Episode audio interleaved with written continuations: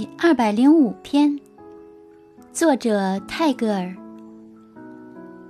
When the sun goes down to the west, the east of his morning stands before him in silence. 太阳在西方落下时，他的早晨的东方已静悄悄地站在他面前。